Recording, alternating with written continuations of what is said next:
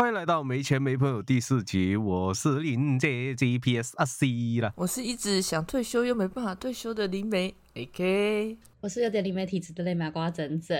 我们今天要来聊聊主持人们的亲身经历灵异事件，不一定会恐怖，但一定是弹幕子的啦，弹幕子的啦，一定是大不子的啦。对，那我们现在呢？因为我们嗯灵异事件部分可能会占比较大的篇幅，所以我们现在先来闲聊。我们不是通常都是闲聊占比较大的篇幅吗？对啊。可是我们三个人要一个人讲一个至少一个故事，我们把他们全部都剪掉，然后就是故事开始了，然后就故事结束喽，完全没有故事，直接把它剪掉。对啊，自由想象。人家是开放式结局，我们是连开头都是开放式。我们是，我们是开放式故事，自己想象故事。对，笑死，笑死。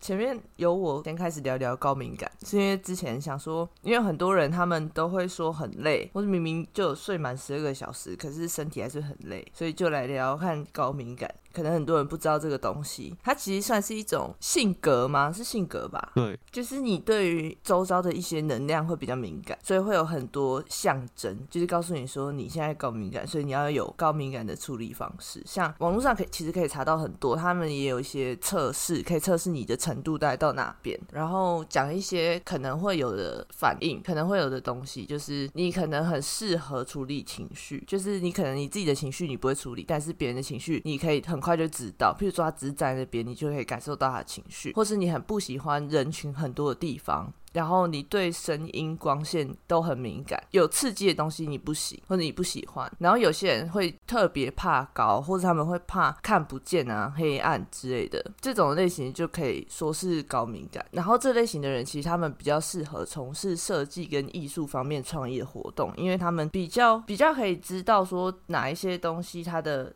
能量波动跟情绪波动怎么样？然后他们可以用创业的方式去诠释这些情绪跟处理这些情绪。然后可能这个东西跟你小时候受到创伤有关系。譬如说你小时候生长在一个必须得看别人脸色成长的家庭，譬如说你爸妈比较易怒，然后可能你做错一点事情，他们就会骂你，所以你必须要可以时刻注意到他们的情绪，以防你被骂。然后你要做出的相对应的事情，去防止说你可能会有安全上的问题、安全上的疑虑。那这种人长大之后，他就会特别容易。成为高敏感，然后我接触的好像都是女生比较多，因为先不谈男女的问题啦，就是可能女性在社会中，她本来就会比较需要看别人的眼色行事，所以很多人他们长大之后就会发现，哎，我好像去每一个环境，我都必须要注意到别人的情绪，我都必须要先设身处地为别人着想，以免到时候我会有问题，或是对方会因为他们突然的生活上转变的情绪而把我当成出气筒，所以我要先安抚对方的情绪，然后才能够保全说。我现在不会有问题，那可是这这样的状况就会变成说，那些人他们会忽略长期忽略自己的情绪，然后导致就变成一颗未爆弹。所以很多人生气，他们没有先第一时间安抚自己生气情绪，然后一直忍耐，一直忍耐，一直忍耐到后面就会直接爆炸，或是很容易得到忧郁症。所以你要知道你自己是高敏感，才能够真的去发现说，哦，原来我一直以来的很累啊，或者一直以来能量不足状况，是因为我有这个体质。你们有吗？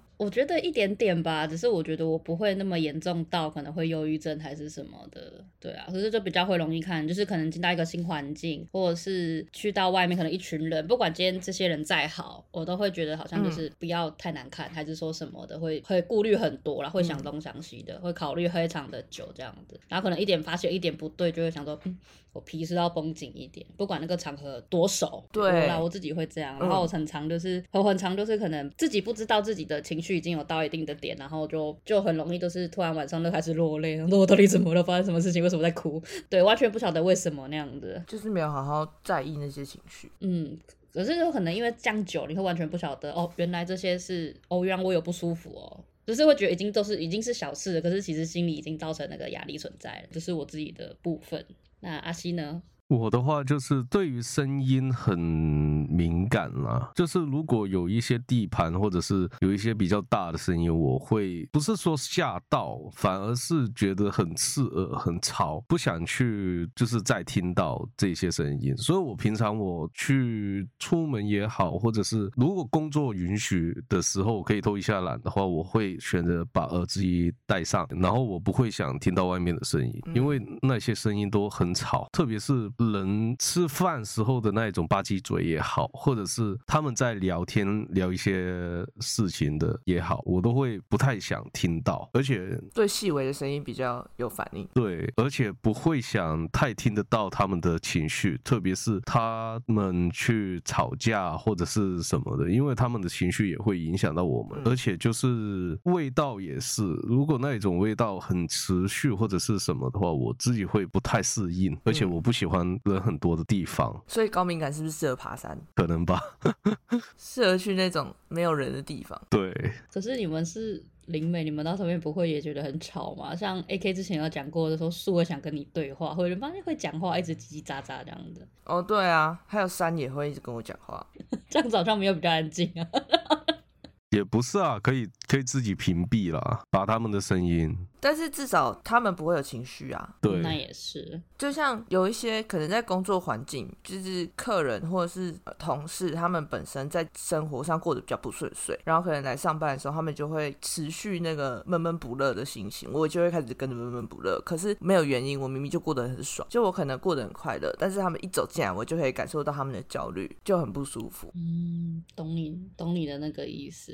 对，所以高敏感的人要自己懂得去分辨，说这些情绪到底是别人的还是自己的。如果是别人的话，你就不要全盘接受，不然你就会很痛苦。我觉得这个比较重要了。对，因为高敏感的人会。比较容易受他人的情绪左右了。他心情不好，你就心情不好；他开心，你就开心，这样子，所以就蛮糟糕的。对啊。不过其实对于高敏感的话，其实比如说你心情不好那一种的话，其实你可以把那些资讯都全收，就是那些情绪给全收掉，然后就是把那些负面的情绪，就是像是定期去抒发。比如说你去唱 KTV，把你的感受给唱出来，或者是。写在笔记上面，或者说给朋友听，都是一种比较有效的方法了。还有就是你要保持住自己有一个个人的时间去，比如说你在工作的时候你已经很累了，然后又要受到他人的情绪给左右的时候，你就保持住一个个人的空间，保持着就是让你自己一个人去安静一点，因为你持续跟人去做社交也好，你一定会比较累的，不管是你从事什么职业都好。嗯。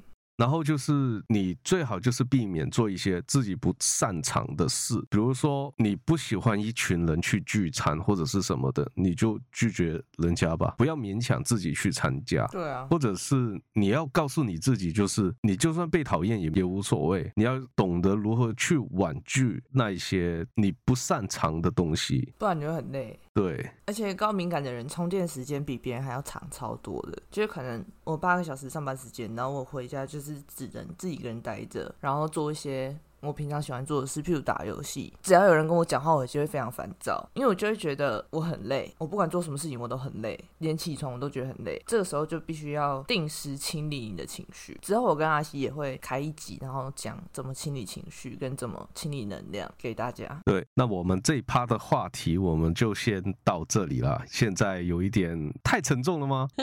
会吗？我觉得是还好啦，只是比较安静一点，因为这个毕竟不可以这样随便乱插话，毕竟我们都是比较高敏感一点的人，要顾虑在意在意对方的情绪。我想说，不好意思，是我打断了你吗？不好意思，开始在装小心，开始在装。你打断我，我打断你的腿。太凶了吧！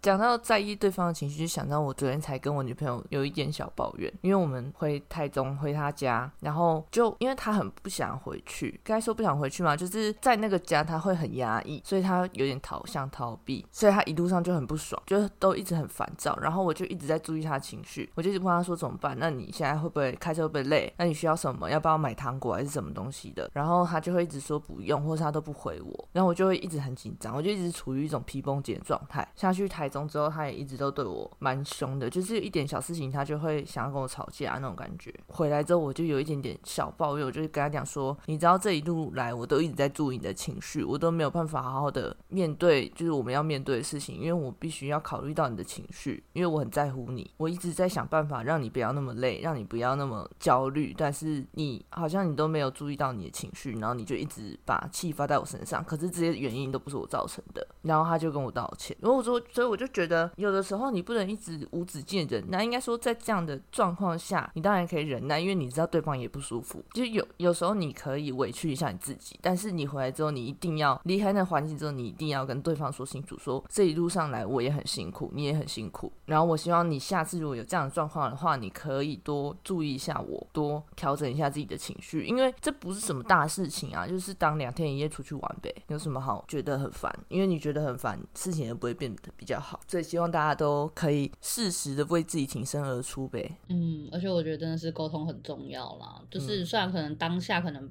忍耐一下，可是你后面可能大家都比较冷静，或是对方状况好一点的时候，我觉得可以拿出来讲，这个很重要。不然其实很多东西如果你不讲，最后就会变成就是哦，我这边冷一点，我那边冷一点，然后就积少成多，后面一次爆炸，反而对方会觉得说干嘛？你有什么毛病？突然那么生气干嘛？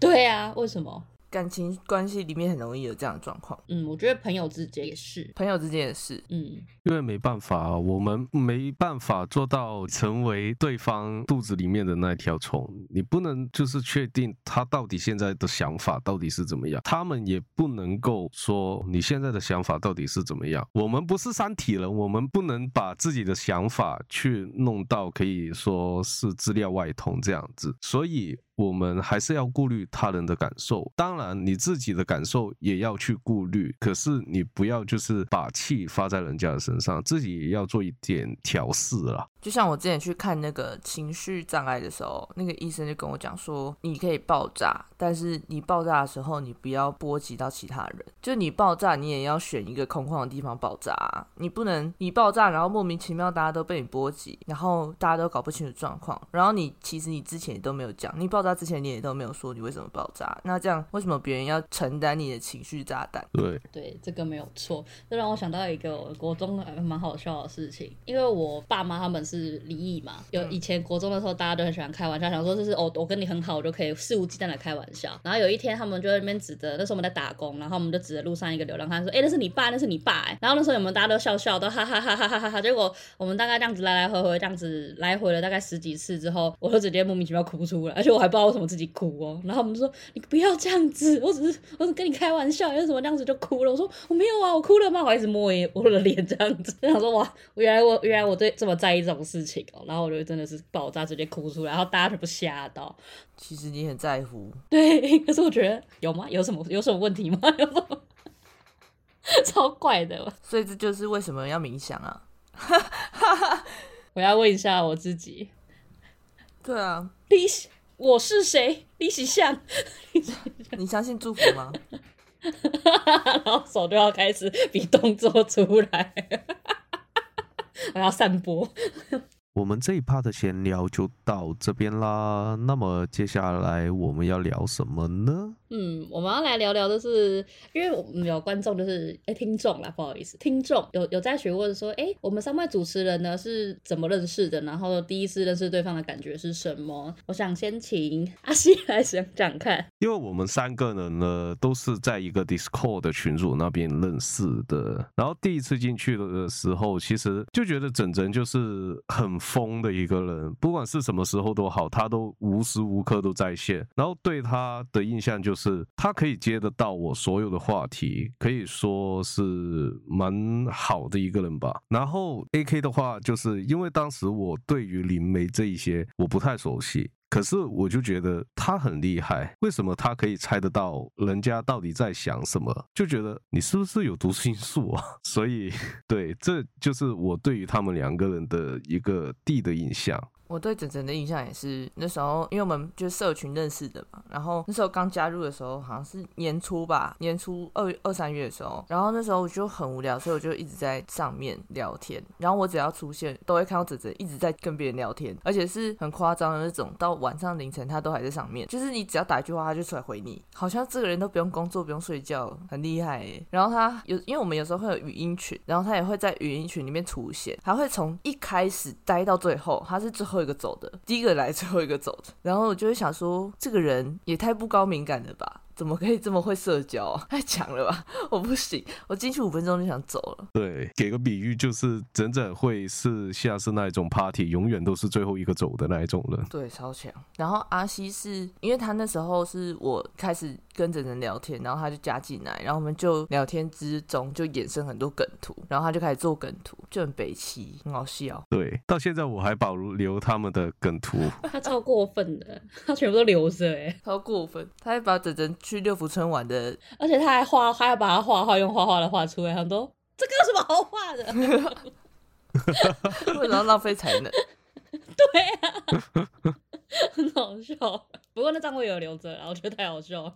超好笑，然后后来是因为我有在上面开一些冥想啊，或者是讲神秘学的东西，然后蛮多人来听的。阿西就是其中一个，然后阿西就跟我讲说，他其实蛮感兴趣，他有一点点体质，但是他一直不知道怎么做，就不知道怎么提升。然后我就教他一些小小的技能技巧，然后他就是快超快速哎，突飞猛进哎。我只不过教他冥想，然后大概几个礼拜之后，他就会通灵了。然后我就想说，嗯，是怎样？我花了十几年才做到的事情，这这就叫天赋。他就差人家 他就差人家踹他一脚，你就刚好是踹他的那个人，真的是哎，翻翻我翻着白眼的那句话，不得不承认很厉害，但是不能自己讲，也算是一种冥冥之中了。嗯，对，这就是缘分了，没办法，这真的是天赋。然后呢，我对两位呢，我对阿西的话是。因为他那时候做仿重，然后其实我就说就对对这这个人就是觉得他很有趣以外，就觉得说哎，他也只有随时都在线上。然后最让我惊讶的事情就是他几乎那时候完全都没什么睡觉。我想说哇，我至少我至少因为我那时候刚好是失业状态，我在家里顾我阿妈，所以我那时候没有工作。我很我觉得我我在上面很正常，因为我可以随时睡觉，我没差。可是他在他在上班的状况，然后他每天睡不到三个小时哦，还四个小时这样子，然后也没什么吃饭。我想说哇，这个人是要做神仙的事吧？哇，而且对啊。他每天每次都可以这样子回，然后都可以回很快哦。那时候手速比现在快很多，我觉得真的是超厉害。现在手速整个慢下来。对啊，对啊，那时候真的超快，你接话接超快的耶。而且他已经活跃到变成那里的管理员的。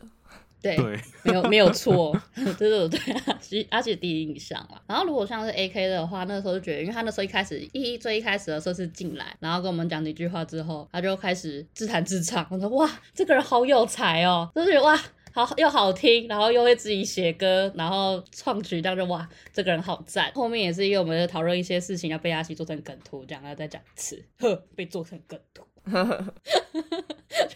就 然后就觉得就就大家都越聊越大家都越来越好这样子啦，对啊，然后那时候也知道就是就是 A K 也会通灵啊，也会什么，然后那时候有分享故事，就觉得哇好神奇哦，就是未知的领域对我来说就是很新鲜这样子，这个是我对两位的这是第一印象。啊，认识之后呢？认识之后吗？认识之后的话，会觉得就是你们两位就是真的都是要不要压那么压抑自。己啦，什么意思？有些东西 什么卡着？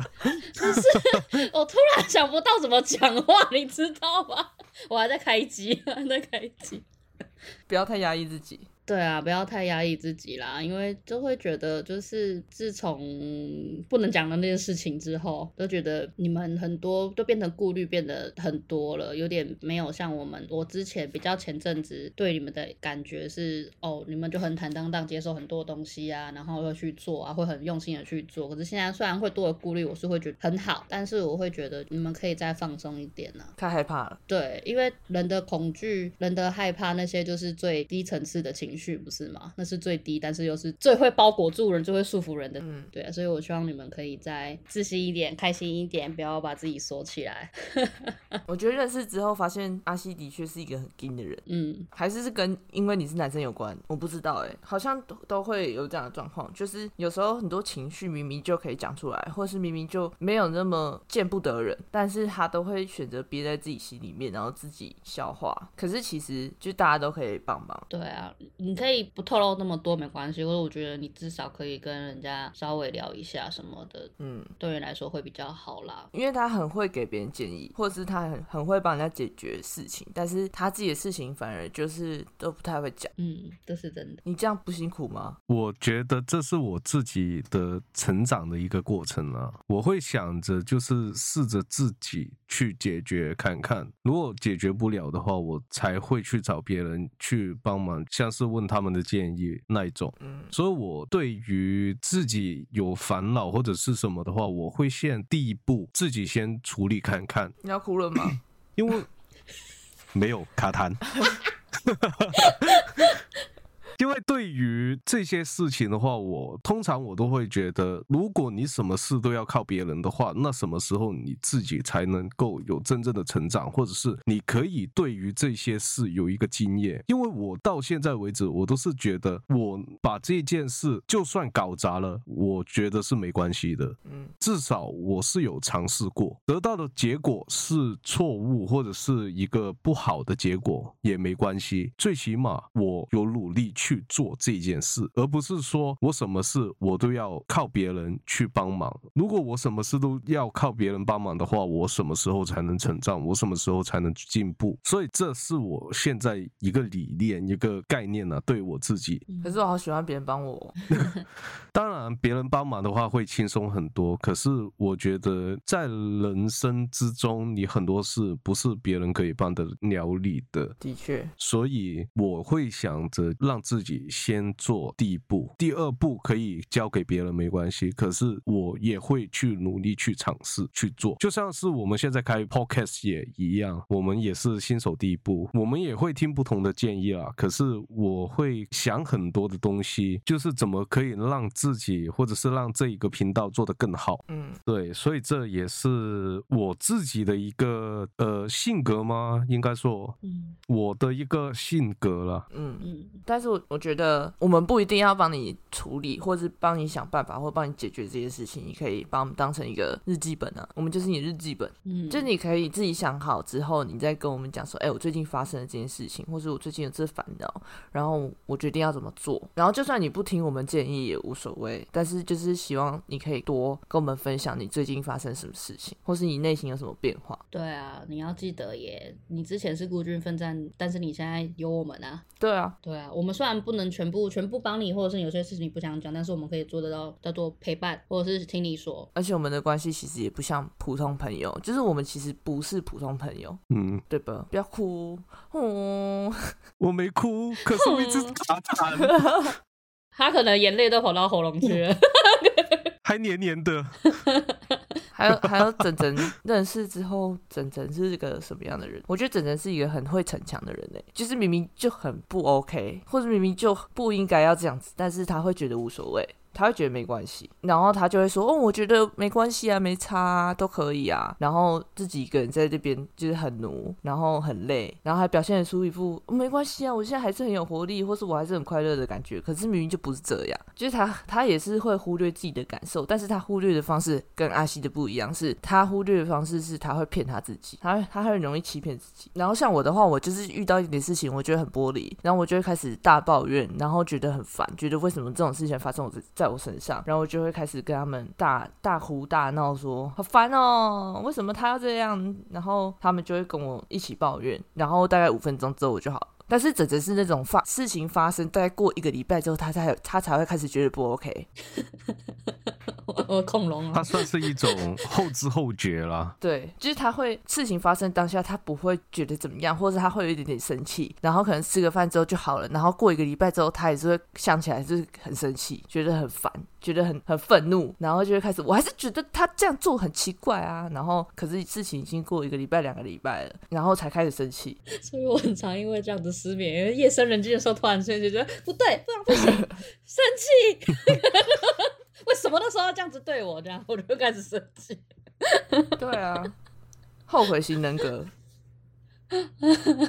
可是有的时候，其实当下就是应该怎么说，就会有一种就是哦，我不想要让场面太难看，然后想说算了算了算了，没事啊没事啊。可是后面又想想说，嗯，这样子是我吃亏，就是那种心态，你知道吗？我就是就是会这样子，我想要顾大权啊，不想要那个，而且又会担心说，如果我这一次爆爆炸了，那别人怎么想我？就是我很容易有这样子，不管多收还是什么，我都会有这样，就是就像我可能对你。有埋怨还是什么的，我都会先听。嗯，你很在意别人的感受，我觉得你很在乎别人对你的想法，可能因为国小、国中都有被排挤过吧，就是比较自卑吧，对啊。会很害怕别人对你的评价。而且我很久以前我会很怕大声讲话这件事情，因为以嗯以前就是那种国小大家不懂嘛，然后我们家的嗓门都是超大的那一种，然后就是有被这样子讨厌过，超超莫名其妙，说他讲话很大声，我不想跟他当朋友。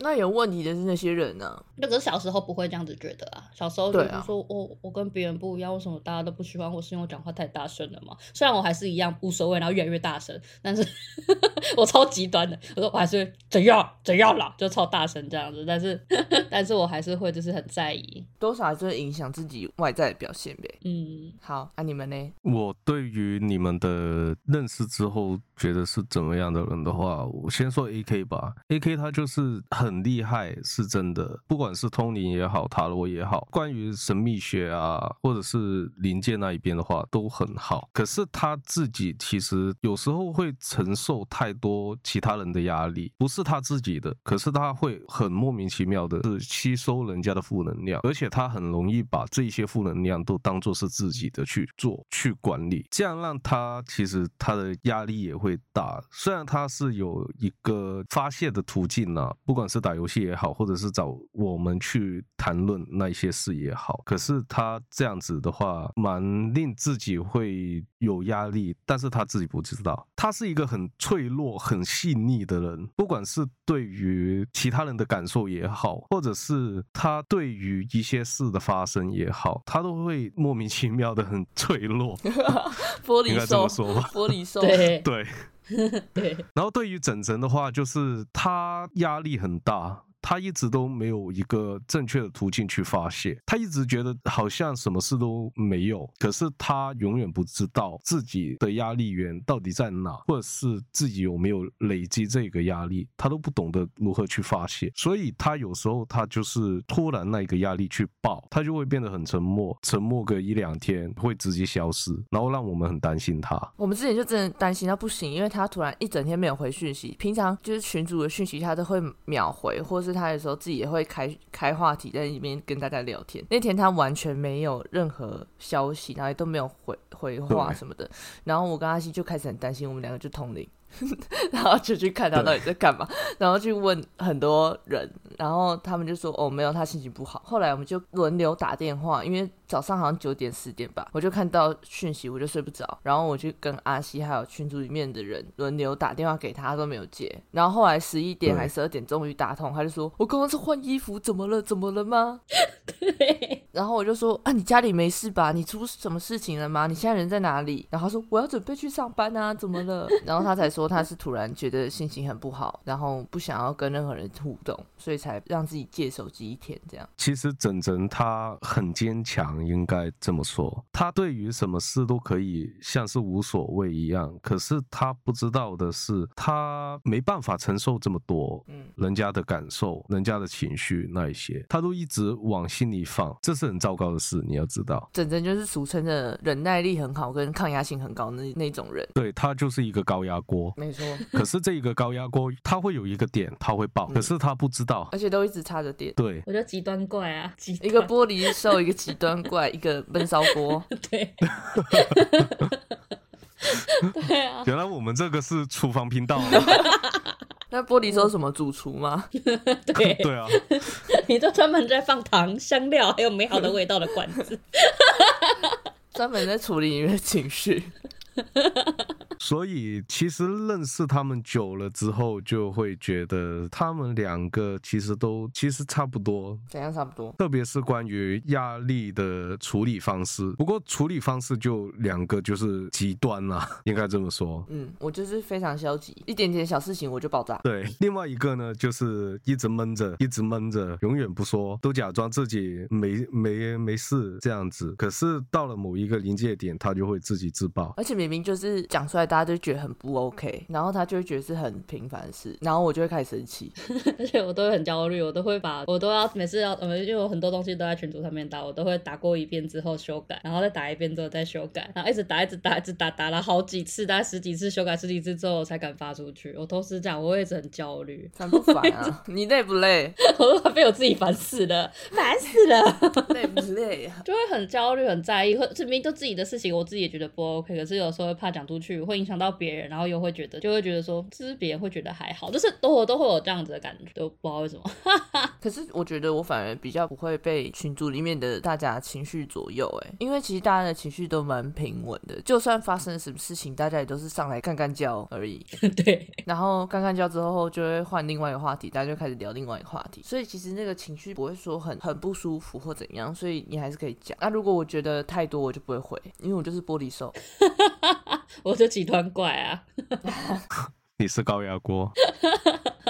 哎、可是我以前真的是我做法真的很极端哎、像我以前比较小的时候，我工作，例如说我可能一件小事情慢慢累积累积累积，可是想说哦他是我主管，我不能讲太多，他是我同事，我好像也不能直接指责还是什么，然后我后面就会莫名其妙就有一天突然之间觉得受不了了，然后我就不去了，就不去。小的比较小的时候直。接辞职吗？我就会直接对，然后没有，我连讲都没讲，我直接不接。我也觉得我不用那个钱，我再辛苦，然后算算，我我都是这样，我以前是这样，现在不行了，现在一分一毫我都要给他讨回来。现在长大了没有办法，现在要钱，现在要钱。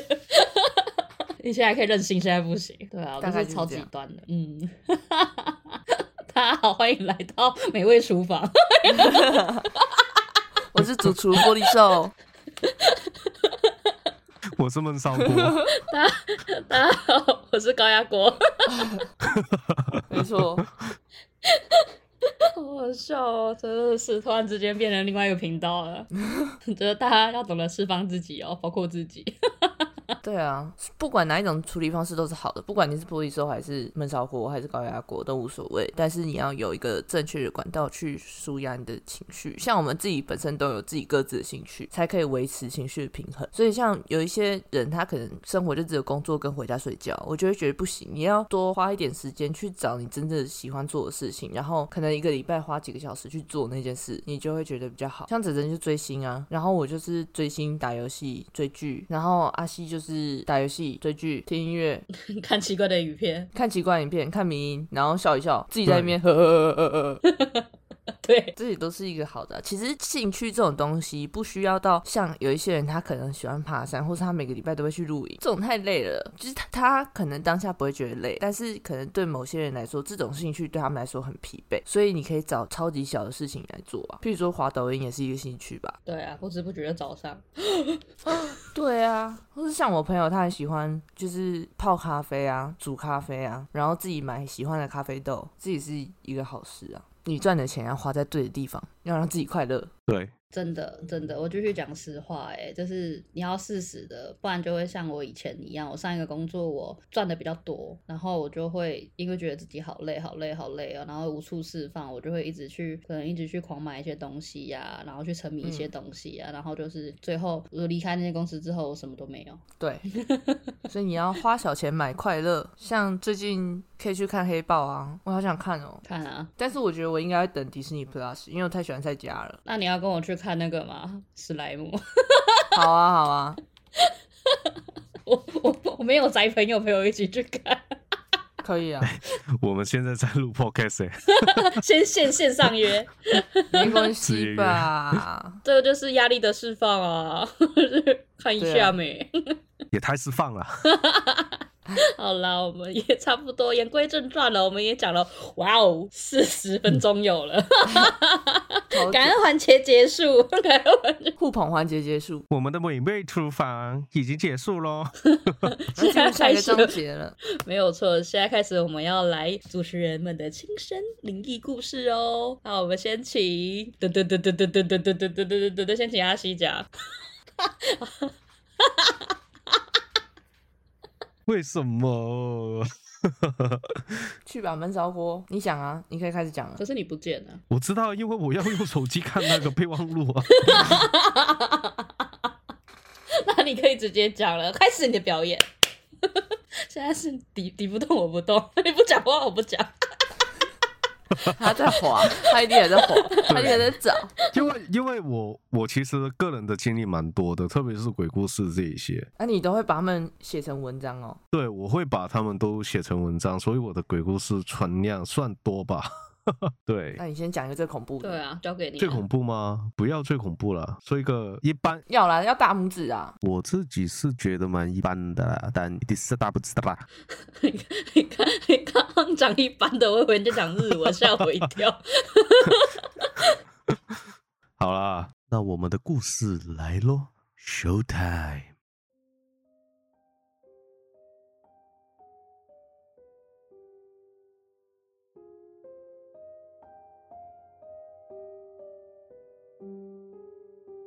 那么这个故事呢，其实是发生在鬼月的时候。那一天，因为我上下午班，所以回家的时候其实都到晚上的十一点半左右。那么因为是鬼月的关系，所以我的朋友也派太晚回到家，所以我就跟朋友，那我这个朋友就叫他朋友 A，那我朋友 A 呢就叫了那个的士，就是计程车回家，而我就跟我的朋友 A，因为大家都是不同的部门，所以平常呢其实很少会撞到面，所以在计程车上，我就跟朋友 A 就是开始大聊特聊，抱怨一下工作上的问题，也聊聊最近大家都做了些什么事。那么那一天呢，我们叫的那一辆计程车呢是一辆七人车，所以我们都坐在前面，后面的座位呢是没有人的。就在我跟朋友 A 聊天的时候，突然我们两个人不约而同的看向了后面的座位，不知道是错觉还是怎么样，就觉得好像哪里怪怪怪的，但我们也没有多想什么，就继续聊着天。过了一会之后，我就听到了后面突然传来一声很轻的一声，不好意思。我就转过头，只看着前面，用手机瞄我朋友说：“哎，你刚刚有听到后面有人说了一声不好意思吗？”我朋友好像也意识到了什么，也转过头看着前方，然后我们就继续聊天。结果呢，后半段的车程，我们都是看着前方来聊天。我的位置是司机的后面的那个位置，但是因为我们都是以看着前方的姿势在聊，所以我不经意的瞄到了那个后车镜。可是呢，我就看到车子上面有第四个人，他是一个中年男性，头低着，双手就是放在大腿上面，全身黑色一片，只有经过街灯的时候，才可以隐隐约约的看到他的样子。我一直看着后车镜，怕他会有些什么的动作。而我看着他的时候，他好像也看到我了。于是他慢慢的抬起头来，笑着看着我。我被他的举动吓了一跳，我就马上张泪，跟我朋友说：“呃，那个我我有点累了。”我想眯一会，所以我到了目的地的时候才张开眼睛，也马上付完钱之后下车。我下车之后呢，没有跟朋友 A 说刚刚发生的事，道别之后就各自回家了。一路上也没有发生什么事，直到了我去搭电梯的时候，我记得当时进电梯时，有一个阿姨跟一个老奶奶先进电梯。最后我才进电梯的，我站的位置是靠近电梯门旁边的位置。而那两位呢，都是在电梯的角落，就是在里面的位置。然后我们就是按完各自的楼层之后呢，只有两个灯亮了，而我也没多想什么，只想着哦，现在只要回到家就没事了。电梯呢就慢慢的往上升，到了二十三楼停下了。电梯门也慢慢的打开了，阿姨就出去了。然后电梯又慢慢的往上升，停在了二十六楼。但是我们并没有按到二十六楼。我转过头跟那位老奶奶说：“那个，呃，你电梯到了。”那个老奶奶呢，就并没有说话，只是站在那里一动不动的。我心里就开始有点毛了，然后我就快速的按关门，想着电梯再往上升就到我家楼层了，很快就能回到家。但事实上呢，电梯慢慢的往下降了下去，最后停在了二十四楼。电梯开门之之后，就看到了一个大叔，他看了看我，就进了电梯。我当下就觉得，哦，他应该是个活人吧，起码多一个人，心里就没这么怕了。而电梯呢，也突然恢复了正常，升到了我家的楼层。而我马上走出电梯，就在电梯要关门的时候，我转过头看了一下电梯门，结果电梯里一个人都没有。就在电梯快关上的时候，我听到了电梯里有人在聊天，而他们说的就是他能看得到我们吧？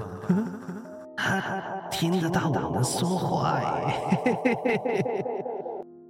就在当下呢，我就吓得鸡皮疙瘩都起来，汗毛直立，马上冲回家。回到家之后就没有发生什么奇怪的事了。只能说鬼月对于有体质的人来说真的是很不友善。那么我的故事就说完了。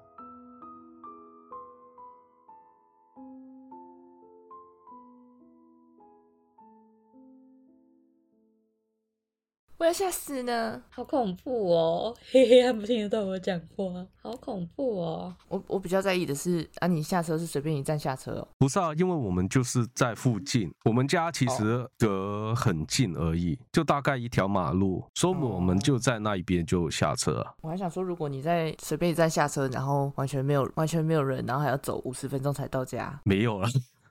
我回家的路程大概十五分钟左右吧，好恐怖嘞！对啊，那么我们下一个来说的话，就是整整，看抓替死鬼的概念啊！哦，Q 我 Q 的这么开心哦！哇，替死鬼哎，我好不？今天来当一次替死鬼。那我们第二个故事就由整整来说，有台。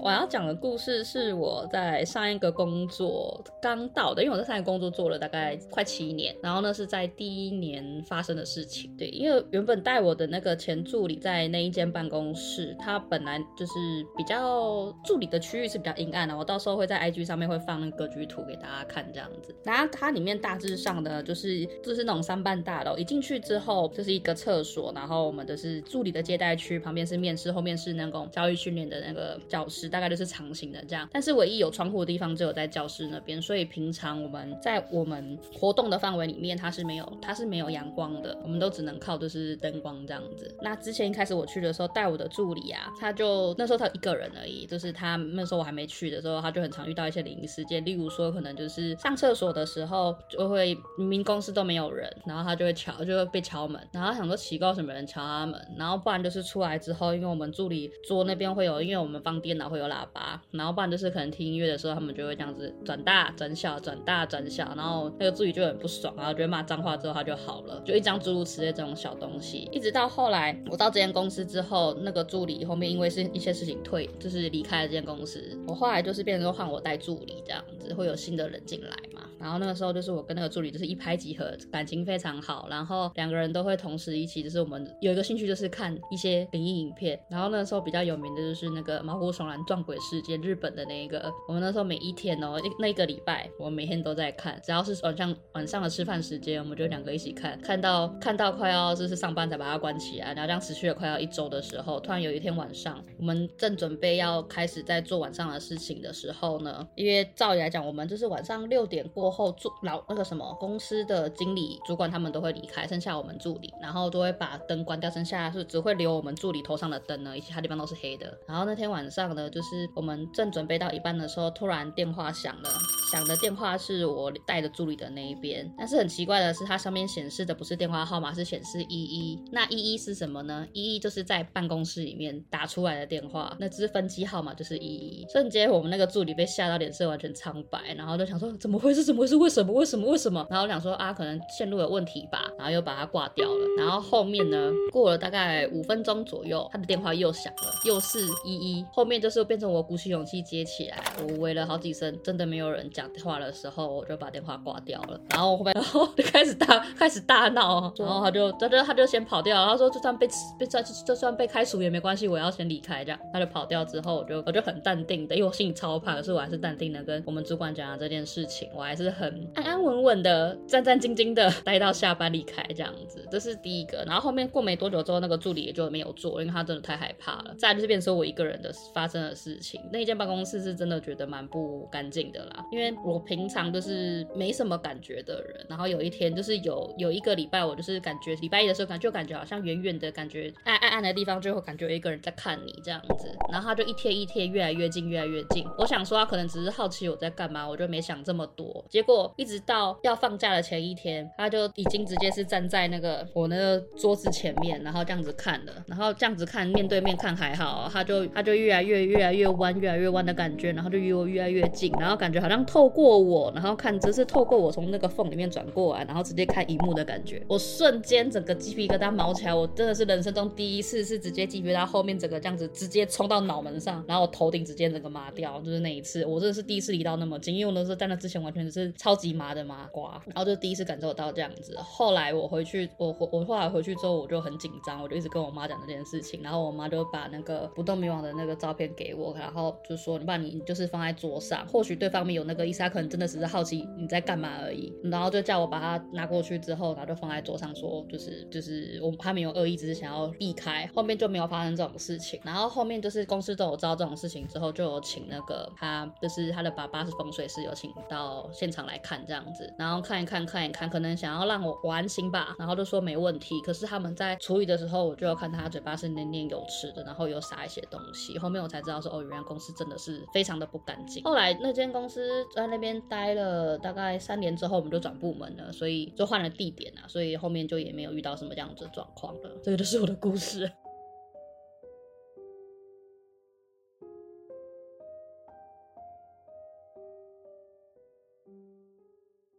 你还继续待那间公司哦？你真的很有种哎！对啊，可是我就会觉得说是当下的感觉啊，因为我我只有讲说第一个带我的助理的那个时候，是因为他自己晚上爱去外面玩带回来的，然后被敲门，然后那件事情之后，我过去之后我也都没遇到这件事情，是一直后来变成我带助理之后又有讲一次两次，想说奇怪这间公司是发生什么事情，那我也没有多想，因为反正我看不到，然后平常也没那个感觉，都是很瞬间的那种，其实觉得哇，心很大，心很大，好恐怖哦！但是但是那件真的是不是很好啦，因为有一次可以额外讲一点，那间公司之前有一次，因为我跟朋友会有讲视讯电话的习惯，因为我会在公司会化妆，然后他就是化的那个期间，他都完全都没有什么讲话，一直在看我的后面。我想说发生什么事情了，就后面我下去买午餐的时候，我走下去，他才说：“哎干！”我说：“哎怎么了？你干嘛突然骂我？”哎，你知道你后面刚才有很多人在看你的一幕吗？我说：“你比你你你先不要讲好不好？”然后后面呢，然后后面后面我想想说，反正我又看不到，然后算了算了算了，我又回去。我就这样待了三年在那个部门里面，你真的很强哎！可是就是看不到啊，可能就是因为这样子运势才很低吧，运势没有好过哎，才不是吧运势没有好过哎，而且我一定，因为我又又喜欢那个时候在做那工作，很容易被人家挂电话，就是那时候我在做人资，就是说，哎，请问你好，在找工作吗？有些都死不关履历的，就说没有啦，就挂我电话，我就会挂掉电话，开始骂脏话。我想说，那个时候应该蛮多的 自言自语的部分。哎、我真的有那时候自言自语到我那时候真的很生气，然后我有念一大串话，然后那时候就是主管那时候没事从办公室走出来说：“你在跟谁讲话？”我说：“没有啊。”他说：“你这样子我很害怕，你可以不要讲吗不要再自言自语对了。对对对对。这就是我的故事，其实不恐怖啦，因为可能我神经比较大条啦，但是格局图到时候还是给大家匹乓匹乓。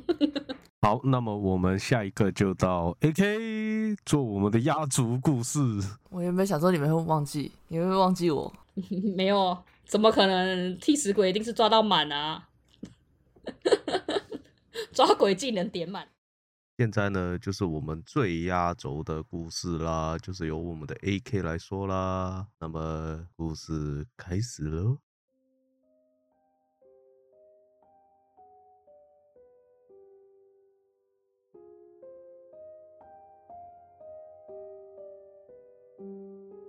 我要讲的这个故事是因为我家后面有一个阴庙，然后它是。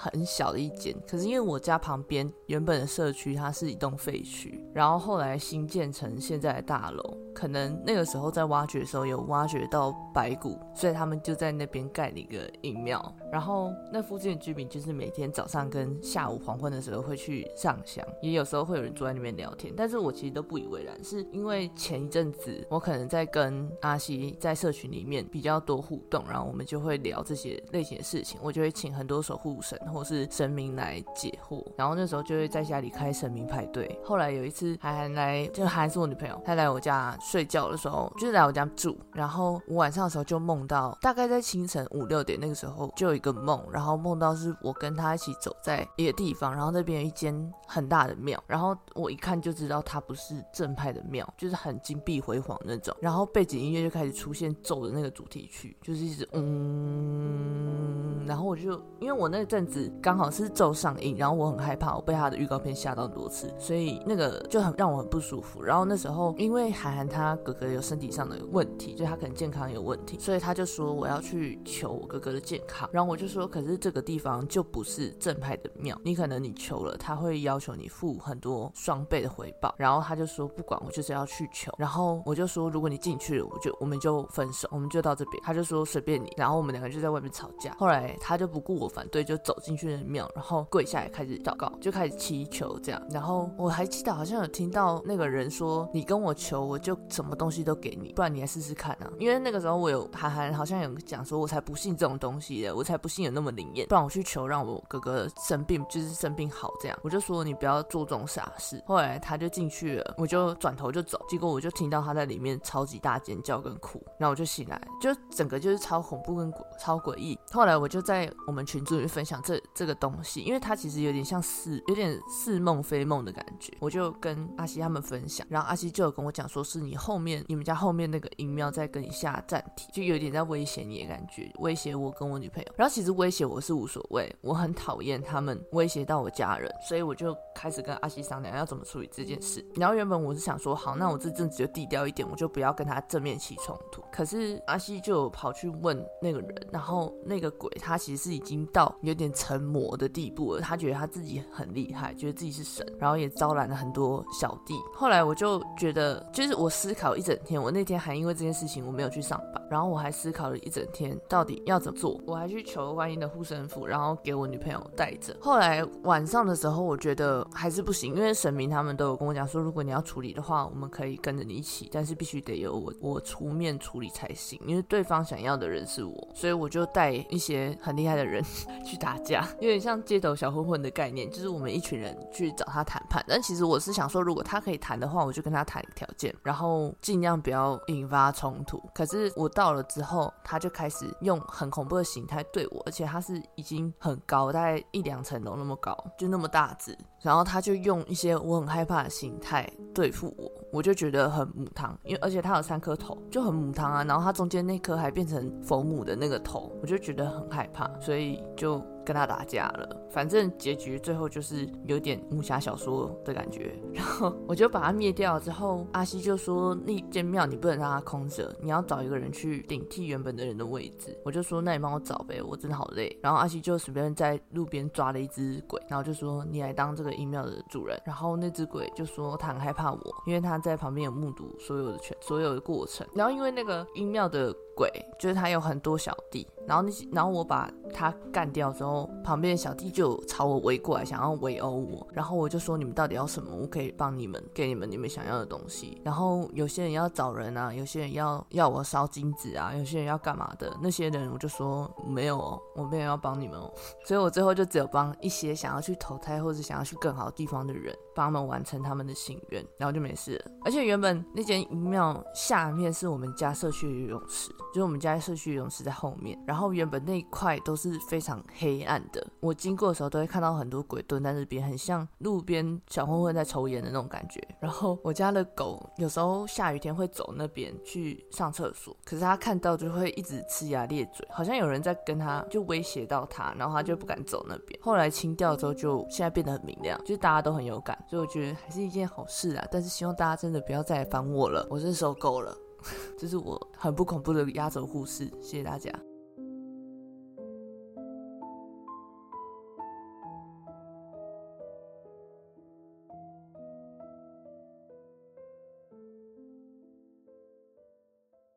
哎、其实我还有一个很小很小的故事，是最近才发生的、哎，可以啊请说。就是我前几天在睡觉的时候，我听到那种绳索叽关叽咕叽的那种声音，就是很像在晃，然后已经快要断掉了的那种声音，我就抬头看，然后发现我头上有一个上吊的，就是我张开眼睛之后，他的脸在我前面，然后他的绳子已经就是快快断了，然后他呈现一个非常奇怪、非常不物理的状态，就他的绳子，他跟我是平行的，可是他的绳子是垂直的挂在天花板这样，然后我就看着他，他就看着我，然后那个绳索就叽关叽叽叽，然后我就看着他，他又看着我，然后他就对我笑，然后我就说你要干嘛？他就说。